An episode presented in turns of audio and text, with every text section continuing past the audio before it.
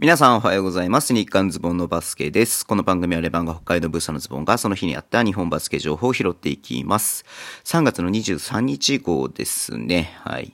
僕ね、ちょっと今日から出張出てまして、はい。ちょっと滞在先のね、えーホテルからなんですけれども、なんかね、あの、鼻水が出てるんで、はい。汚いですけどもすいません。朝からすいませんね。えーっと、鼻をすするかもしれないので、予告しておきます。はい。ということで、今日なんかね、えっと、大きいニュースがありましたね。えっと、B リーグのね、えー CS の、えー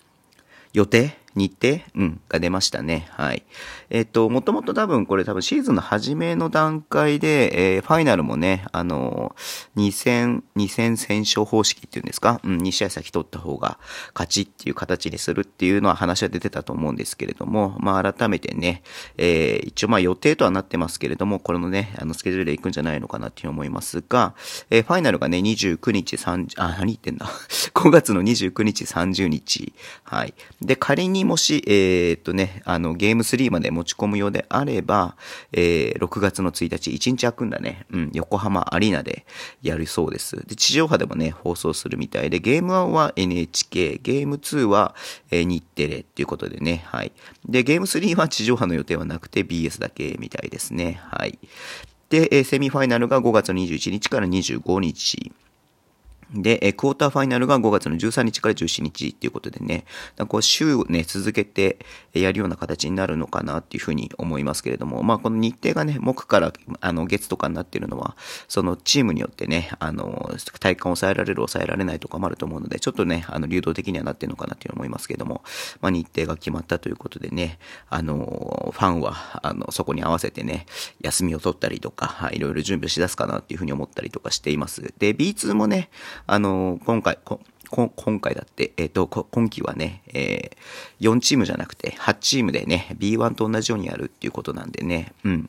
えーで、えっ、と、B2 の、えープレイオフも全部、えー2戦戦勝方式って形になるみたいですね。えーファイナルが、えっ、と、5月の21から25ということで、はい。なんで B1 よりもね、一周早く終わるような感じになりそうですね。はい。まあ、B2 の場合は、本当に上位ね、2チームが、えー自動的にね、ええ昇格できる、うん、あの、条件をね、あの、ライセンスを取れれば昇格できるって形なんで、いや、本当にね、ここは、ここも熾烈というか、うん、めちゃくちゃ面白いだろうなと思って、まあ、B1 はもちろん注目してますけど、B2 のね、プレイオフもすごく、えー注目しています。はい。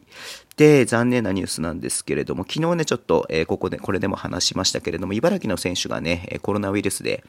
陽性だったということで、えー試合がね、えー日曜日の試合中止になりましたけれども、えーと、チームのね、選手11人とスタッフの4人が濃厚接触者ということで、えー3月のね、24日から4月の4日の間に行われる、えー全5試合、まあだからこの間の試合も含めて6試合がね、中止になるということで発表がありました。うん。まあ、茨城ね、初めてのプレーオフ進出がね、えーかかっててる、かかってるというか、もうマジック、本当にね、あの、下手したら今週末じゃないか、先週末でね、あの、その条件をクリアするぐらいの感じだったんだけれども、まあ、先週末もね、1試合できなかったので、まだね、ちょっと満たしてないとは思うんですけれども、はい。